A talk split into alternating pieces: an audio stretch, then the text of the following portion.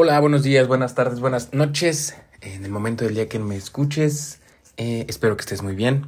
Entonces, bueno, bienvenido a un nuevo episodio de Ideas en Minutos. En esta ocasión vamos a hablar de la segunda parte del neoliberalismo. En la primera nos, eh, nos dimos a la tarea de describir un poco lo que es en general el neoliberalismo. En una parte intermedia describimos lo que es ideología para que tengamos estas dos bases y ahora vamos a, eh, por decirlo de alguna manera, combinar esas dos. Entonces, ahora vamos a hablar de la ideología neoliberal. ¿Vale? Entonces, bueno, rápidamente y recapitulando, habíamos dicho que la ideología es el conjunto de principios y o valores a través de los cuales nosotros vemos a la sociedad, es decir, nosotros entendemos a la sociedad, ¿no? Es eh, son las imágenes, las representaciones y la forma en que nos relacionamos. Son, es todo ese marco de referencia a una ideología. ¿Vale? Entonces, eh, con eso en mente, ¿qué tiene que ver ahí el neoliberalismo? ¿Cómo describiríamos la ideología neoliberal? Bueno, para empezar, la ideología neoliberal logró presentarse como una como un marco de referencia, ya para no decir ideología, eh, que entrelaza lo económico y lo político. ¿Qué quiere decir? Que toma de lo político estas eh, estructuras discursivas y jala los conceptos económicos. Es decir, yo pudiera bien no saber eh, qué significa que el dólar sube o baje, qué significan los indicadores que nos presentan, qué significan estas gráficas. Sin embargo, lo que sí puedo saber es que, eh, que me conviene o no. Y si viene alguien con un discurso, qué bueno, que ahora el mercado es el que va a regular todo. Ahora, si nosotros dejamos que el mercado financiero sea el que tome eh, la batuta, entonces todos estos problemas se van a resolver. ¿Por qué? Porque el mercado es un ente todopoderoso que eh, abarca todo. Y como lo abarca todo, si nosotros le damos el suficiente tiempo y espacio y por supuesto los recursos, entonces eventualmente este va a saber repartir lo que es justo, es decir, a cada quien lo que le corresponda. Y obviamente esto es una super simplificación, pero esa es la idea. Esas cosas, eso es lo discursivo, es decir, esa es la forma en que entrelazamos lo político y lo económico. El neoliberalismo se convierte en algo de fácil difusión. Estas ideas son de cierta manera fáciles de explicar, fáciles de compartir y difundir. Y eso es algo que las otras doctrinas económicas no han sabido lograr. O no lo han logrado así. Porque, pues, por ejemplo, si pudiéramos pensar en el, en, el socialismo, en, el, eh, en, esta doctrina, pues tendríamos, luego, luego podemos pensar en el capital de Karl Marx. Por supuesto, esto no es del todo cierto, pero eh, intentar adentrarse a, a, esas ideas hasta ahora no había sido tan sencillo. Claro que eh, ahorita nosotros lo vemos de esta manera porque pues tenemos a nuestro alcance, quizá no todos, pero pudiéramos pensar la mayoría de los que estamos escuchando este podcast, tenemos al alcance muchísimos recursos que pudiéramos eh, acceder a ellos si quisiéramos entender más alguna de estas. Pero en esos entonces, hace 20 años, hace 30 años, esto no era así. Entonces llegan estas ideas que en esencia son fáciles de entender y que aparte me prometen muchas cosas buenas, pues bueno, veamos qué pasa, ¿no?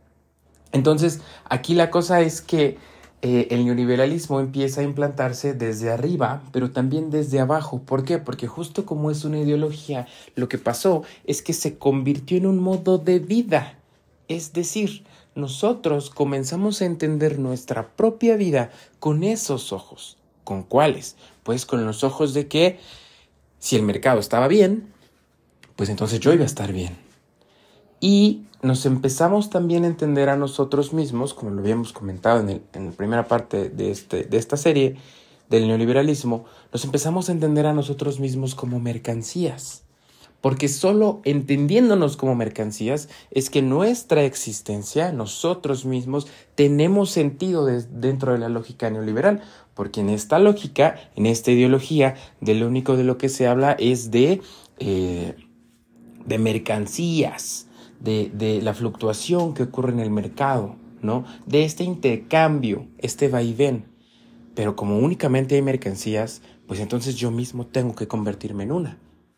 Entonces entramos en una lógica bien rara y bien eh, alienígena, porque entonces eh, nos arrebata muchas cosas, muchísimas cosas son las que nos arrebata esta ideología. Entre ellas, nos arrebata la humanidad, porque entonces nosotros para encajar nos quitamos el concepto de ser humanos y nos empezamos a vender. En el próximo capítulo de la serie principal del podcast hablaremos sobre Guy Debord y su sociedad del espectáculo. Entonces ya lo enlazaremos un poquillo. Pero nos empezamos a vender a nosotros mismos. Nos empezamos a introducir a esta lógica y se nos va haciendo normal y conforme más va pasando el tiempo, las generaciones que vienen después de nosotros ya lo entienden como algo dado. Y esto también nos arrebata el acto crítico de la reflexión, del autopensarme, del autoconocerme del cuestionarme qué cosa está ejerciendo esta sociedad sobre mí. ¿Qué va a pasar con esta sociedad repleta de individuos? No de comunidades, de individuos. Entonces, también ahí entra el concepto de hegemonía del que ya hablamos.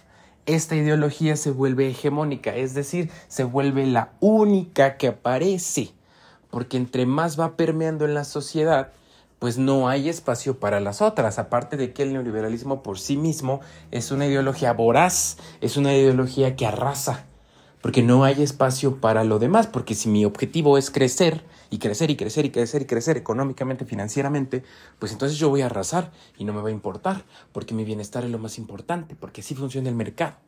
Esa es la ideología, pero lo importante acá es ver que esto ya está bien dentro de nosotros, dentro de nosotros como sociedad, dentro de nosotros como pues como lo que nos han hecho entender que somos individuos que se valen por sí mismos únicamente.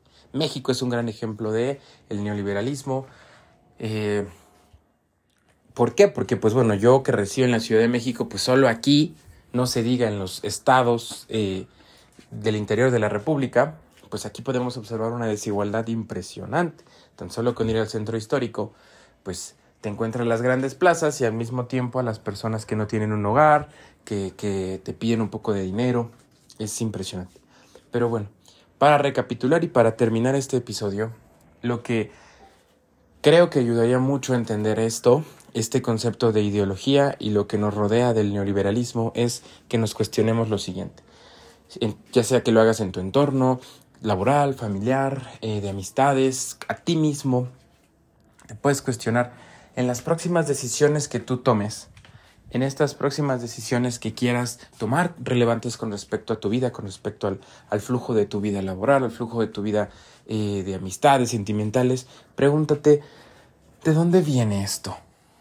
¿Por quién estoy tomando esta decisión? ¿Por mí? ¿Por los demás? ¿Por la sociedad? Yo sé que es un extraño, pero lo que intentamos aquí es determinar ¿qué tanto de esta ideología está dentro de nosotros? ¿No? Porque ya nos pensamos así, ya nos pensamos como, bueno, pues es que yo tengo que ver por mí, lo mejor para mí, y pues no hay otra forma de verlo, ¿no? Pero si empezamos a cuestionar estas acciones o estas pequeñas eh, ideas que nos surgen, quizá pudiéramos abrir este panorama y ver qué tanto tiene poder o qué tanto tiene injerencia esta ideología sobre nuestras vidas.